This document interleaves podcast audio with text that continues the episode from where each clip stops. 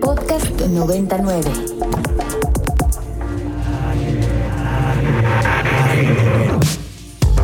Agenda Ibero.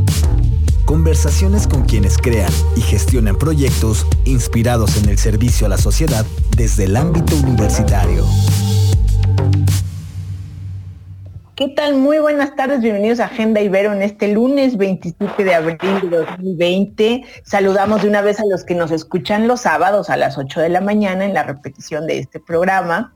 Mi nombre es Mariana Pérez Cabello y me acompaña por ahí a la distancia. Luis Felipe, Canudas, muy buenas tardes a todos por allá. Hoy vamos a saludar a Vampi en la cabina por ahí, que está haciendo maravillas con el remoto. Estamos muy contentos, Vampi. Sí, felicidades este, por, por lograr que finalmente nos comuniquemos de manera fluida. Muchas gracias, Vampi. Y decente, y decente, exacto. Exacto. Eh, saludamos mucho a, Ginger, la productora, a Chuy, nuestro coordinador de información, Alejandro, Aline, eh, Dani, a todo nuestro equipo de, de, Agenda Ibero, que ya los extrañamos, y por supuesto a todo el equipo en cabina de Ibero 99 que participa para mantener la radio viva y al aire. El día de hoy tenemos un programa muy especial porque decidimos, eh, sobre todo Ginger, decidió que es muy importante hablar de lo que estamos viviendo en cuarentena. Y de cara al mes que todavía nos queda, eh, bueno, pues hablar de distintas situaciones que estamos presentando en casa y que es, es importante cuidar nuestra salud hoy más que nunca, no solo con quedarnos en casa, sino eh, con nuestra nutrición, con ejercicio, con el estado de ánimo, es decir, todo influye en que nuestra salud decaiga. Y para ello tenemos invitadas muy especiales, Felipe, cuéntanos. Fíjate, Mariana, que el Departamento de Nutrición de la Ibero lanzó una clínica virtual de consultas para el buen comer y la actividad física durante el confinamiento, principalmente, evidentemente, para nuestra comunidad universitaria. Eh, y para esto tenemos hoy eh, tres invitadas de primera calidad. La primera es María Isabel Flores Galicia, que es nutrióloga con especialidad en, obesidad perdón, y comorbilidades. Y además tiene amplios conocimientos sobre reporte recreativo, de competencia y de alto rendimiento. Y una de las cosas eh, más importantes, evidentemente, en todo este proceso, es mantener nuestro sistema inmune eh, sano, fuerte, para que pueda tener una respuesta óptima. Y hay una relación precisamente entre el ejercicio y nuestro sistema inmune que tenemos que tenerlo muy eh, al tiro para estas circunstancias. Y para eso precisamente tenemos a nuestra primera invitada, que como ya escucharon es María Isabel. María Isabel, ¿andas por ahí? Sí, aquí estoy. Hola, muy buenas tardes. Oye, muchísimas gracias por aceptar esta llamada para participar en este programa. Creo que es muy importante lo que está haciendo el Departamento de Nutrición y en particular esta, eh, la relación que hay entre el ejercicio o la actividad física y por un lado nuestro sistema inmune y por otro lado nuestra salud mental. ¿Qué nos puedes decir al respecto? Pues bueno, primero que nada, muchísimas gracias por invitarnos. Este, pues bueno, sabemos que nuestro sistema inmune es una red pues altamente complicada de células y moléculas que pues están diseñadas para mantenernos libres de infecciones y de enfermedades y que la función inmunológica pues se modifica por una gran variedad de factores y uno de ellos es el ejercicio. Entonces, se ha visto que el ejercicio tiene un impacto profundo en el funcionamiento normal de nuestro sistema inmune.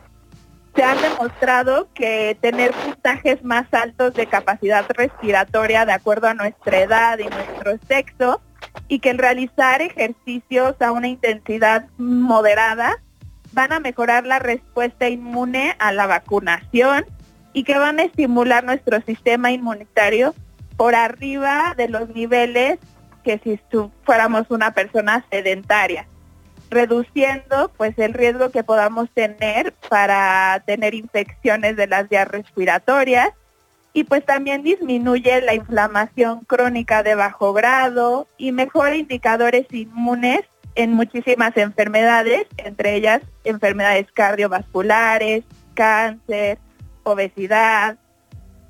Tenemos que, bueno, recalcar que no por hacer ejercicio vamos a impedir que nos vayamos a infectar de coronavirus, ¿no? Pero si estamos expuestos y nos llegáramos a enfermar, es más probable mantenernos, es, mantener nuestro sistema inmune activo y poder ayudar a reducir al mínimo los efectos perjudiciales que pudiera tener el virus este, en nuestro cuerpo y mejorar nuestros síntomas. Y, me parece muy bien eh, perdón, María Isabel, que te interrumpa, pero para nuestros radioescuchas creo que es importante poder hablar de la diferencia que existe entre hacer eh, ejercicio como tal, dedicarse a algún deporte, y la actividad física que puede tener, no sé, mi mamá que tiene 70 años y está en su casita ahorita.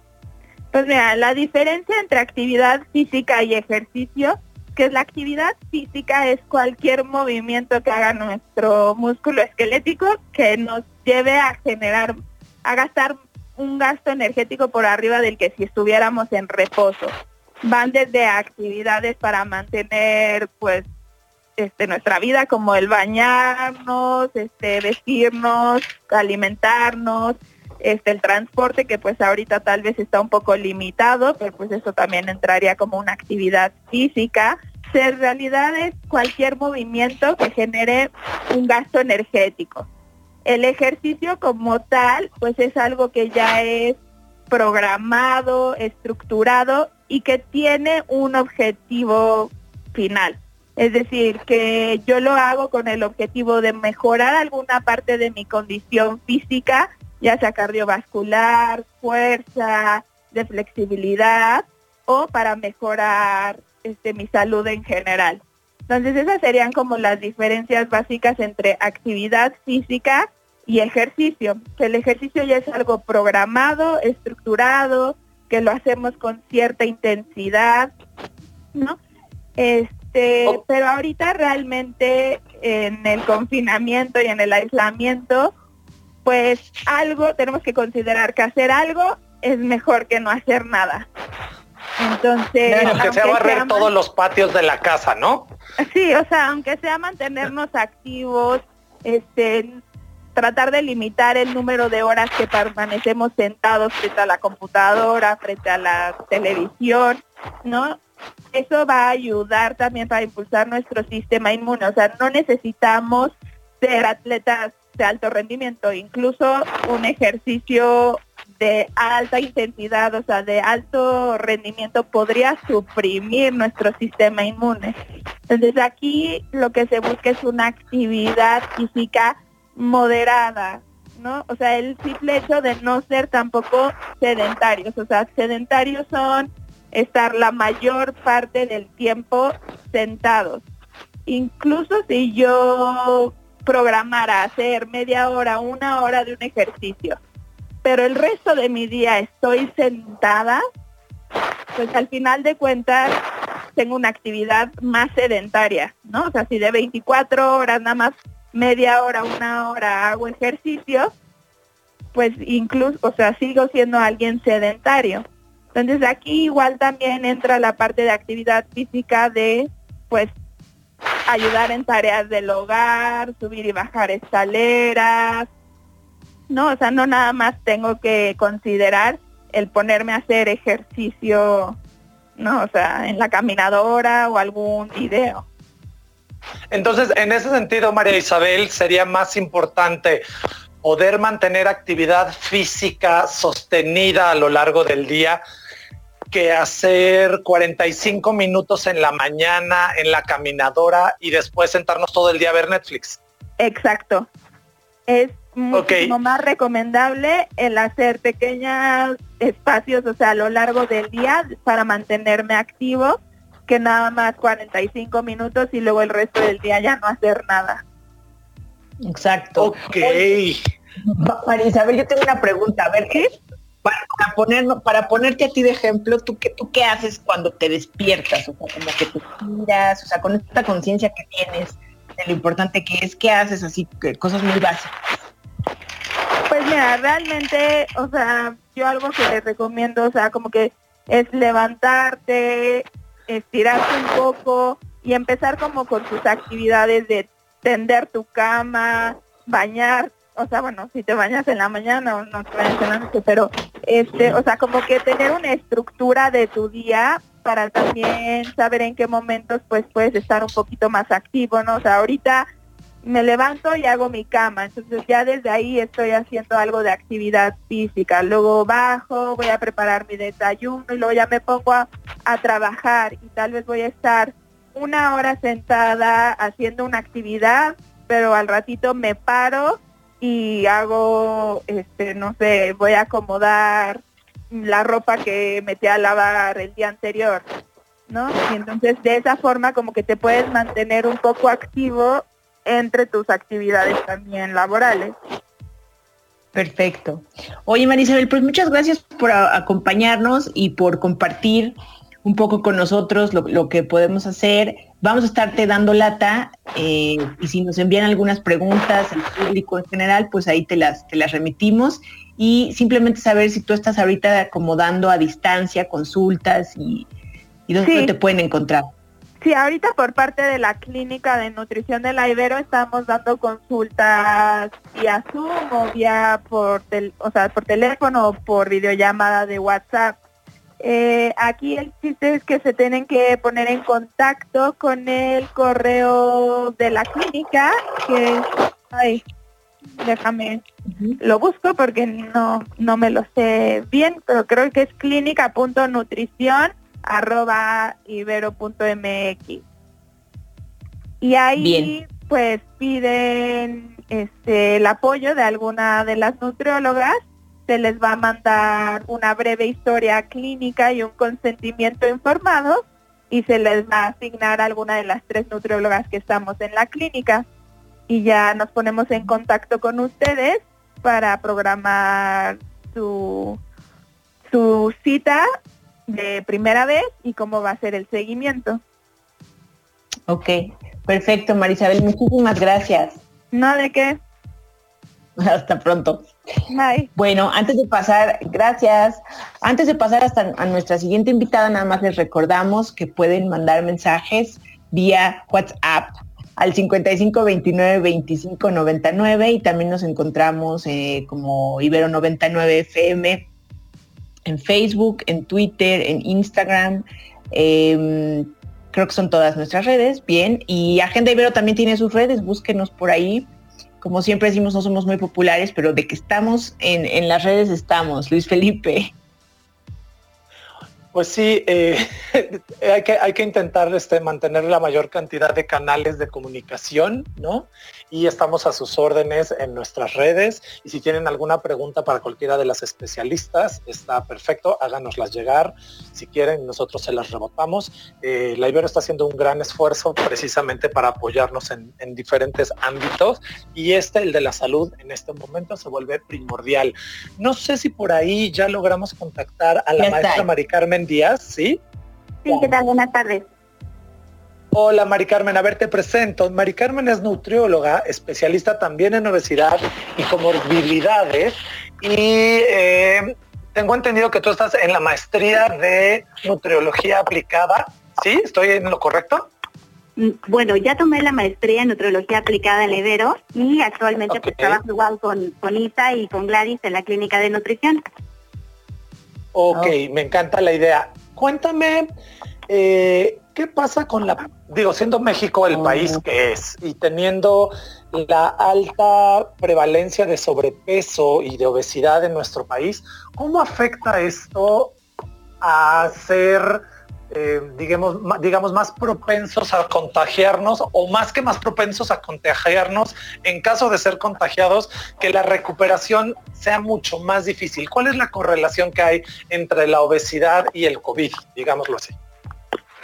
Bueno, mira, antes de empezar a platicarte un poco del tema de la obesidad, sí es importante eh, conocer de qué manera se está dando todo el proceso digamos, infeccioso dentro del cuerpo si tú contraes la, enfermedad. ¿Por qué? Porque em, entendiendo un poco de qué manera tu sistema inmunológico lucha contra el virus, es la forma en la que podemos entender de qué manera causa un riesgo a la salud para personas que tienen sobrepeso u obesidad. Entonces, mira, más o menos para darles una explicación breve y general, eh, nuestro sistema inmunológico funciona, como bien sabemos, como un sistema de defensa de diferentes maneras, funciona de manera innata y de manera adaptativa. Y de esta forma es como podemos luchar contra cualquiera, cualquier microbio o virus que entre a, nuestro organismo. Entonces, se ha visto en las últimas investigaciones que se han hecho a raíz de, de que es una enfermedad nueva y desconocida, que el sistema inmunológico actúa de una manera exacerbada o anormal, ya que hay una sobreexpresión de las células de defensa como los neutrófilos, los leucocitos, los macrófagos, los cuales están luchando contra la enfermedad, ¿no? Para poder defender al cuerpo. Entonces se desencadena una especie como de mm, estado, digamos, como de, de inflamación sobreexpresada. Y ese, ese estado proinflamatorio es precisamente el estado que puedes encontrar metabólicamente hablando en una persona que puede tener sobrepeso u obesidad. Entonces, eso per se, ¿no? Si ya la enfermedad genera toda esta, esta cadena de tormenta inflamatoria a nivel metabólico, una persona que tiene sobrepeso u obesidad se vuelve muchísimo más propensa a tener mayor riesgo por este estado per se que tiene, además de que obviamente el sobrepeso y la obesidad le confiere una capacidad eh, mucho más comprometida a nivel pulmonar por este mismo exceso de peso.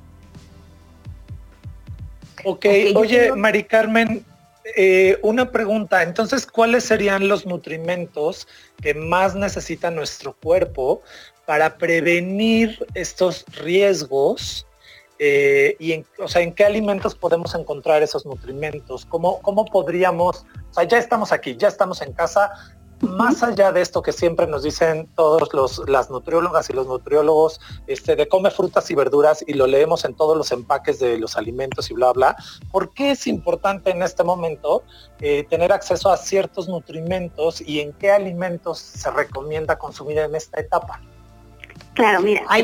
yo, voy a agregar algo, Mari Carmen, yo agrego algo más a esta, ya que estamos en casa, ya que aquí nos encontramos y tenemos menos opciones para, para salir y encontrar la comida que necesitamos, ¿qué es lo que podemos pedir fácilmente o encontrar fácilmente en algún lugar que nos nutre? Y pensado también que nos sirve para trabajar, para estudiar, porque hay muchos estudiantes, no solo de la Ibero, que viven oh. solos o viven solo los jóvenes comparten. Estoy pensando en los que vienen de provincia y sus familias están fuera, que están ahorita confinados en la ciudad, estudiando todavía en casa todos, pero a lo mejor tienen menos opciones o, tienen menos herramientas para cocinar, no tienen la experiencia. Por ahí va un poco también que complementemos. Ok, claro que sí. Mira, bueno, en cuanto a la parte de los nutrimentos que, preguntó Luis, eh, es importante saber que, bueno, en los últimos meses se han hecho muchas investigaciones al respecto, ¿no? Porque mucho se, habla sobre el buscar suplementos para tener el sistema inmunológico al máximo y lo que queremos más allá de tener el, sistema inmunológico sobreactivado es inmunomodularlo.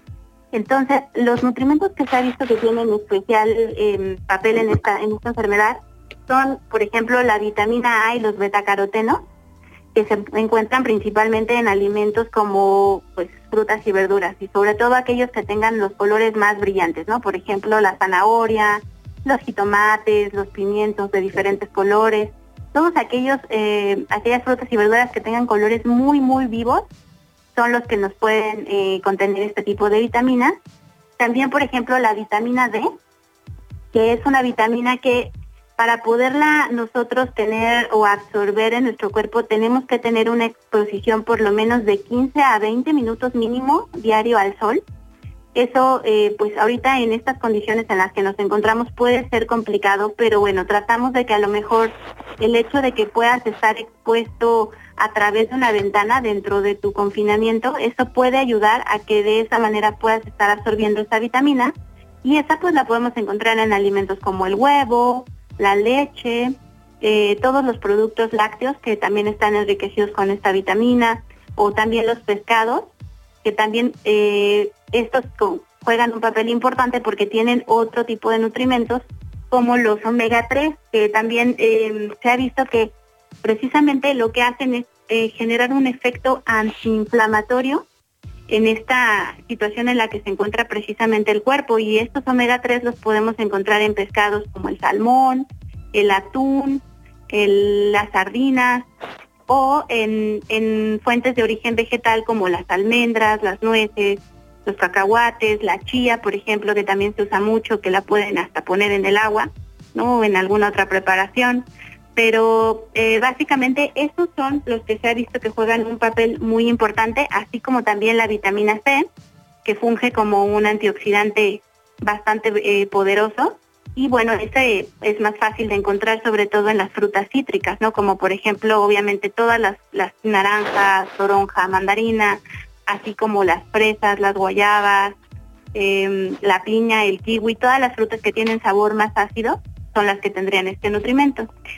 Y un poco respondiendo a esta pregunta que, me hace de la parte del, de cómo podemos encontrarlas, bueno, mira, yo te podría decir, tratando de, dentro de la posibilidad, poder hacer una un como diseño de menú, ¿no? Previo a que vayan los chicos o las personas que se encuentren en casa a la despensa, eh, de tal forma que ya vayas con una lista prediseñada para ir al súper y puedas ir con toda la, ahora sí que con toda la certeza de ir a conseguir este tipo de, de alimentos dentro del súper y poder ya tener lista tu, tu lista para ir directamente a, a, buscar este tipo de alimentos y pues llevar una dieta como podría decirse una dieta arcoíris, ¿no? Una rainbow diet, que puede ser la que podría ayudarnos a, tener un sistema inmunológico muchísimo más, eh, digamos, en mejor estado para prevenir más allá de estar eh, metiéndole al cuerpo suplementos que probablemente no, no sea lo más adecuado en este momento. Ok. Felipe, no sé si quieres agregar algo. Pues nada más eh, recordarles a nuestros radioescuchas eh, vitamina A, D y C, que estos la C están en todos los cítricos, la vitamina A, como bien dijo eh, Mari Carmen, en todas las eh, frutas y verduras de colores muy intensos que tengan betacaroteno, como la zanahoria, los pimientos de colores intensos, los rojos, los amarillos, este, y que mucho, es mucho más valioso tener una dieta balanceada que en este momento correr a la farmacia y llenarnos el cuerpo de suplementos que probablemente aceleren o pongan en un desbalance a nuestro sistema inmunológico y eso no sea tan favorable. Entonces, y lo otro que me parece importantísimo, Mari Carmen, que eso es una práctica que deberíamos de tener siempre, es hacer una lista de lo que necesitamos en función de tener una nutrición me encantó lo de, esto nunca lo había oído, lo de la nutrición arcoíris, o sea, hay que pasar por todos los colores de los vegetales y de las frutas para tener una dieta balanceada. Así es. Pues me parece perfecto. Este, mi querida Mariana, ¿quieres hacerle otra pregunta a Mari Carmen? Todavía tenemos un poquitín de tiempo. Un, poquitín de, tiempo. Oye, Mari Carmen, a mí sí, me interesan las cifras que dan de obesidad en, nuestro país, en, estas conferencias que hoy todos atendemos cada día la información sobre el COVID-19. Eh, repetir, insistir, por qué es importante cuidarnos, dado que la obesidad en nuestro país es muy alta. Sí, mira, bueno, más o menos para darnos una idea, eh, uno de cada tres niños presenta obesidad ¿no? en, en, nuestro país y siete de cada diez adultos están presentándola también. Entonces, sí, me parece muy importante destacar tu pregunta porque de alguna manera eh, se ha dicho mucho respecto a que es una enfermedad que en la que están más expuestos los adultos mayores. Pero si tú atiendes estas cifras, ¿no? te das cuenta de que realmente todos podemos estar en riesgo, ¿no? Y por consiguiente la obesidad aparte conlleva otras enfermedades importantes como diabetes e hipertensión, ¿no? que también se ha mencionado mucho que son enfermedades en las cuales los, las personas que están contrayendo el COVID-19 pues se encuentran más en riesgo. Entonces, eso nos pone a pensar que como jóvenes no estamos exentos de poder tener esta enfermedad, entonces hay que hacer mucho hincapié en que definitivamente es una tarea muy importante el cuidarnos y, no pensar que, no vamos a estar expuestos a ella, ¿no? Entonces, toda, más allá de tener una, una terapia como, o, más bien como medidas de tratamiento, lo que buscamos con todo esto, y gracias por la invitación, es generar una, una cultura de prevención precisamente para, para tener este ahora sí que a toda nuestra población a salvo y lo menos en riesgo posible. Exacto. Oye, Mari, eh, Mari, Carmen, ¿y qué dices de los suplementos vitamínicos? Por supuesto, eh, eh, esos no definen nuestra buena alimentación, ¿no? Por supuesto, mira, yo lo que te podría decir, em, porque te digo, mucho se ha dicho, ¿no? Que hay que, hay que empezar a tomar suplementos si tú consideras que la alimentación que estás llevando no está completa en todas las recomendaciones que acabamos de platicar, bueno, a lo mejor podrías, ¿no? Considerar que a lo mejor sí fuera necesario que te tomaras a lo mejor el suplemento de vitamina C o los omega 3. Yo en lo personal en la consulta, en las consultas virtuales de las que les platico Isa, les hago mucho hincapié en el suplemento de omega 3. Bueno, uno porque lo tengo muy estudiado porque es el suplemento que usé yo para mi tesis de maestría, pero dos también porque es difícil poder inclusive a veces comprar este tipo de pescados, no uno porque son son este son caros y otro porque muy costosos, y otro porque también es como más fácil para para nosotros poder incluir en las preparaciones pollo y carne, ¿no? Entonces yo te diría, el único que yo estoy así recomendando más es el, suplemento de omega 3 y, realmente que sea un buen suplemento porque también venden suplementos que no son, ahora sí que no tienen las concentraciones correctas para tener un efecto terapéutico en, el metabolismo de la gente. Entonces, un buen ¿Cuál, ¿Cuál es la concentración correcta, Maricanen, para aquellos que sí queremos comprar nuestro omega 3? Sí, un, buen suplemento de omega 3 tendría que estar en una concentración al 60%. La forma en la que lo puedes sacar rápidamente es fijándote en la etiqueta de la, del suplemento que compres, la cantidad de lípidos o grasas que tiene por porción. Entonces casi todos los suplementos que venden en el mercado son de 1.5 a 2 gramos. Entonces lo que tienen que hacer es sumar la cantidad de el ácido eicosapentanoico que viene definido en la etiqueta como EPA y el ácido docosahexanoico que viene definido como DHA. Al sumar tú ambos miligramos, pues ya sacas por una regla de tres la concentración que tendría dentro de lo que son los lípidos totales. Es decir, si tu cápsula es de 1.5 gramos, que serían 1500 miligramos, ese es tu 100%, tus miligramos totales de EPA y DHA, ¿qué porcentaje de concentración te dan? Si la concentración te da por debajo del 60%, yo te podría decir que es un suplemento que realmente no va a hacer el efecto terapéutico que buscamos. Pero sin embargo, si ya está en el 60% o arriba del 60%, es un buen suplemento de omega 3. Bien, muchísimas gracias Mari Carmen por acompañarnos y bueno, igual te estaremos dando, dando lata en esta en esta etapa sobre todo de reforzar nuestra, nuestra forma de nutrirnos y ojalá podamos vernos en cabina próximamente. Bueno, no tan próximamente, pero al menos en el otoño. Gracias, Mari Carmen. No, claro que sí. Gracias a ustedes por la invitación. Gracias, Mari Carmen. Bueno, vamos a hacer un breve corte. Regresamos con una canción y, y continuamos.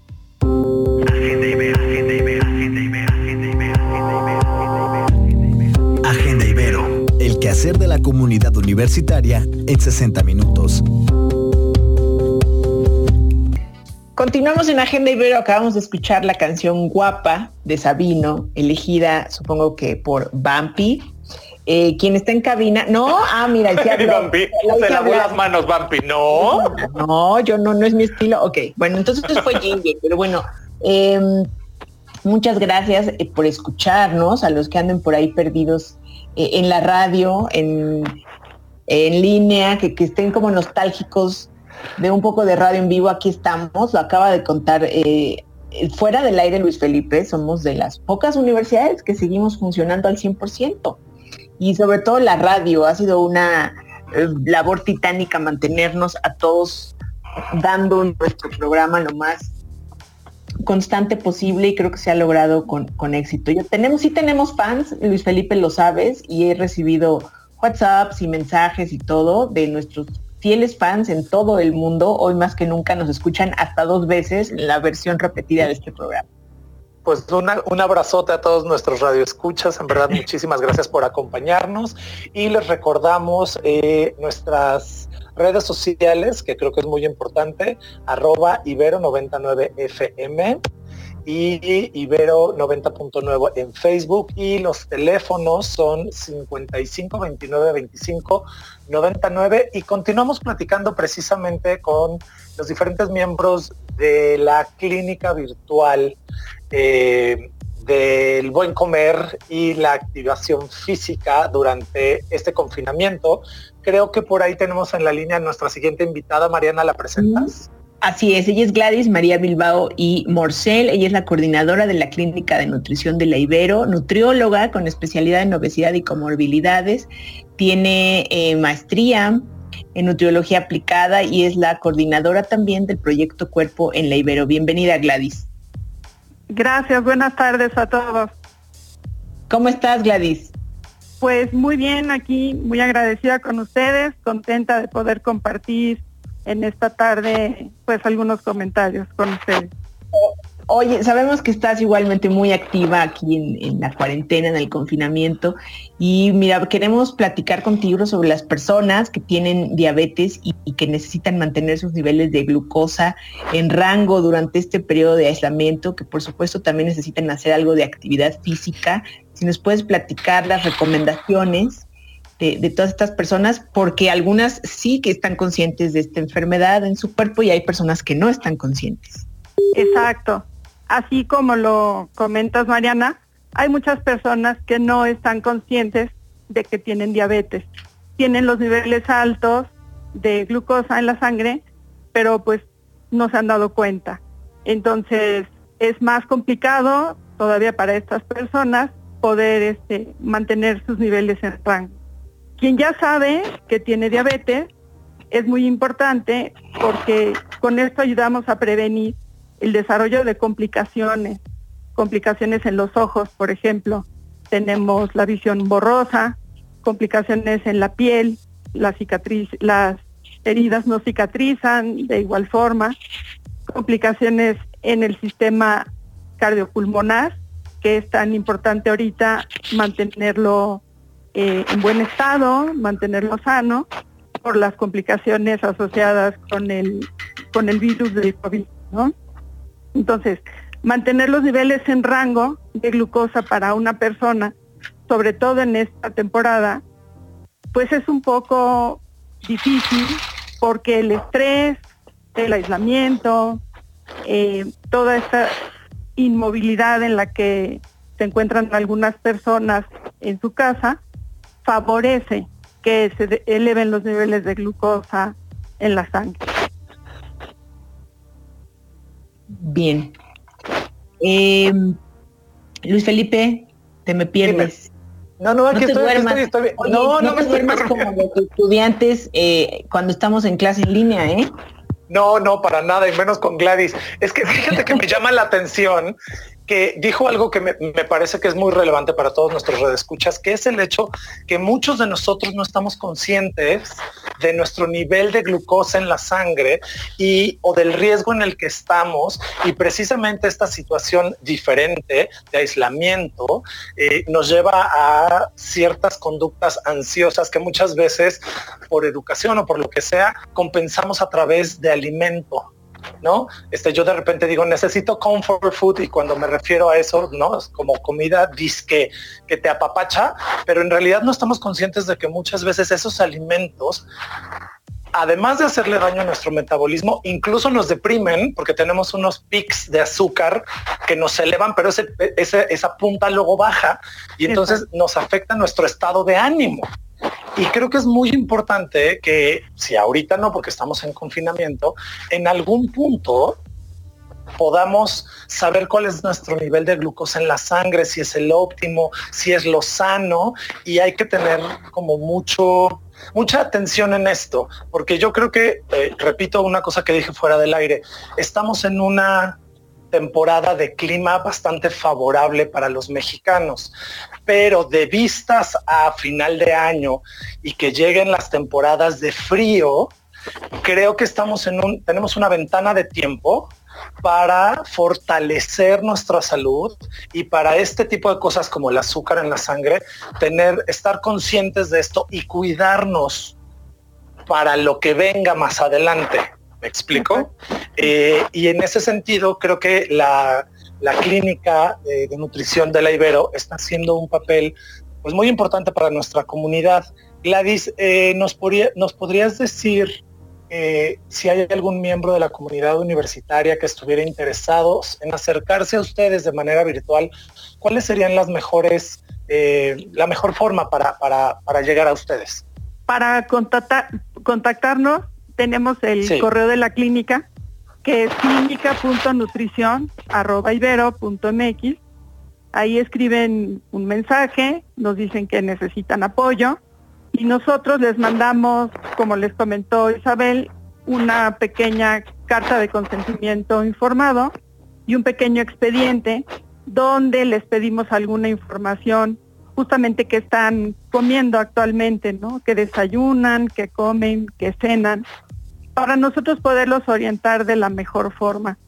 Una de las tres nutriólogas, dependiendo el caso de cada persona que nos contacta, les regresamos el correo y nos ponemos en contacto con ellos como ellos nos lo soliciten, ya sea por Zoom, por WhatsApp o por videollamada de WhatsApp o por teléfono fijo, como sea de la preferencia de la persona. Muy bien. Oye, otra pregunta. Eh, en términos generales, porque yo sé que cada eh, cada paciente, digamos, tiene sus, particularidades, pero en términos generales, ¿qué deben comer las personas que viven con diabetes. Yo imagínate que yo ya sé que ya me diagnosticaron, que tengo esta condición. ¿Qué es lo que no debo pasar por alto dentro de mi día a día para mantener mi salud bien? Exacto. Mira, una persona que ya sabe que tiene diabetes necesita eh, cuidar el consumo de los hidratos de carbono simples. ¿Cuáles son estos? Pues el azúcar, la miel, la cajeta, las mermeladas, los caramelos, eh, eh, por ejemplo, los refrescos, los refrescos azucarados, ¿no? Las aguas de fruta, la fruta misma. Entonces, ¿qué es lo ideal? Hacer un plan de alimentación equilibrado, para eso estamos nosotras, pues para ayudarles, por supuesto, y tener una buena eh, aporte de energía, que no coman en exceso, porque si comen en exceso, pues además de que van a ganar peso, van a subir sus niveles de, de glucosa en sangre, que sí es importante pues, mantenerlos dentro del rango para evitar las complicaciones asociadas a la diabetes. Claro. Eh, Gladys, finalmente me gustaría eh, alguna, me gustaría preguntarte sobre alguna recomendación para todos aquellos que ahorita no pueden ir a una consulta, no pueden, eh, bueno, no, les urge ir a una consulta, pero que quisieran conocer sus probabilidades de ser en un futuro pacientes con diabetes. Se pueden medir sus niveles de glucosa con un glucómetro, a lo mejor ahorita es difícil, ¿no? Este, hay quien no tiene glucómetros en su casa si no sabe que tiene diabetes. Recomendaciones generales son eh, tener sus tres comidas eh, en, en los horarios establecidos, no pasar demasiado tiempo en ayuno, ni acostarse sin cenar, ¿no? O saltarse algún alimento o comer demasiado tarde, ¿no? Entonces tener un horario establecido para sus comidas. Hacer actividad física es muy importante, como nos comentaba Isabel, puede ser desde las labores de la casa, barrer, trapear, sacudir, hacer tu cama, hacer ejercicios con silla en la casa, muy sencillos, que te activan el sistema cardiorrespiratorio. Y también Em, elaborar los alimentos en la casa, de preferencia con alimentos naturales, es decir, evitar los ultraprocesados, todo lo que viene en caja, en paquete, envuelto, las botanas comerciales, los refrescos, por supuesto. Evitar tenerlos en la casa, porque si los tengo, pues tengo la tentación, cuando tengo ansiedad, pues de írmelos a comer. Entonces, pues de preferencia, evitar tenerlos para no caer en pues la tentación de írmelos a comer. Em, Oye, agua también, el agua es muy importante, el consumo de por lo menos de 6 a 8 vasos de agua en el día. Sí, eh, Gladys, pues, sobre todo en los niños y bueno, también en los jóvenes, por ejemplo, ¿cómo hacerles entender que, hay un proceso hasta de desintoxicación de, esta adicción al azúcar, ¿no? O sea, cómo, el propio consumo de, azúcar en exceso nos genera una adicción. Pues sí, mientras más azúcar come tu cuerpo, más azúcar quiere. Por esto de los picos que nos platicaba Luis Felipe, eh, tienes un shot de azúcar, tomaste refrescos, comiste caramelos, tomaste pastel, o galletas dulces, pan de dulce, se te disparan los niveles de, glucosa hasta el cielo, ¿no? Después te bajan de inmediato y entonces vuelves a tener hambre. Entonces es una cuestión de ir modulando el ingreso de energía, de nutrimentos al cuerpo, para que ni tengas tanta hambre y no tengas tanta necesidad de estar comiendo azúcar. Ok. Gladys, tengo una, un estudiante que aquí me está preguntando, ah, bueno, algo, una pregunta para ti, dice, ¿qué hay del ayuno intermitente? Pues mira, se ha visto en algunos estudios que el ayuno intermitente en algunas ocasiones ayuda, justamente porque baja los niveles de glucosa, pero no es algo que esté muy bien estudiado todavía, o por lo menos nosotras no tenemos al alcance todavía esos estudios como para poder recomendar el ayuno intermitente, el ayuno intermitente, porque además podemos causar este como incrementar la ansiedad, sobre todo en esta temporada de aislamiento. Si no desayuno, al rato voy a tener ansiedad por comer. Entonces lo que sí nosotros recomendamos es mantener eh, sus horarios y evitar por lo pronto, este, no es como momento de hacer cosas nuevas, es momento de tratar de conservar la salud y mejorarla si se puede, ¿no? Evitar ganar peso, muy importante, y evitar que los niveles de glucosa se eleven, evitar la ansiedad y si para esto puedo tener un esquema de alimentos en, en mis horarios, este sería el momento de hacer eso. Bien, Gladys, entonces no es momento de, inventarnos dietas ni, ni, un régimen como tal, nuevo, como dices, pero tal vez sí eh, lo que hemos practicado en todo el programa, pues es simplemente sí, creo que sí es momento de retomar buenos hábitos de alimentación, incluso de, cocina, ¿no? De, de, probar a nuestro cuerpo con estos buenos horarios de comida y de sueño que pueden ayudar a sentirnos mejor.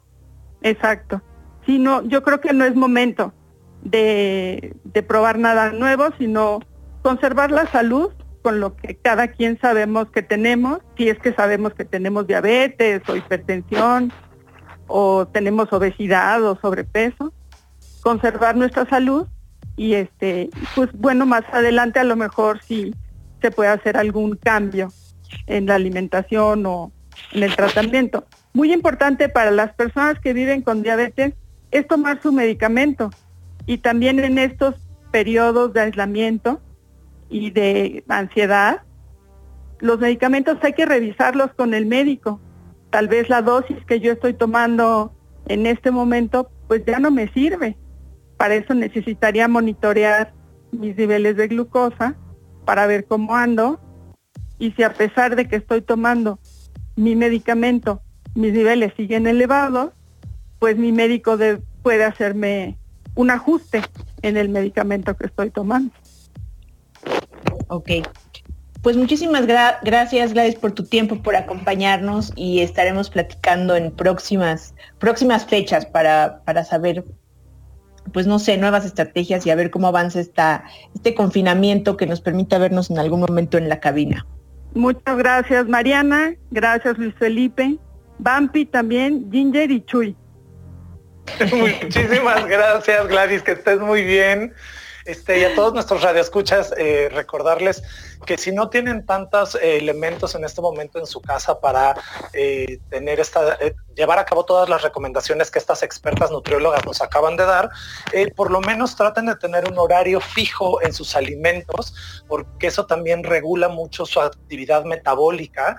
Y si el cuerpo siempre sabe que va a comer a tal hora, el mismo cuerpo absorbe lo que necesita, lo que no lo desecha y se acelera el metabolismo. Entonces, una cosa que es muy importante para los enfermos de diabetes, pero también para cualquier eh, ser humano, es respetar sus horarios de alimentación, ¿no?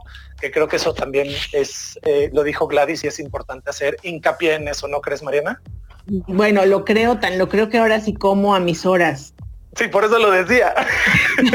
o sea, caché tu, tu indirecta. mi indirecta. Es que para los que no sepan, mi querida Mariana de repente se pasa este 10 horas y tiene en el estómago un té y luego se come un cuernito y sigue trabajando. Entonces, o sea, es por trabajo, en realidad.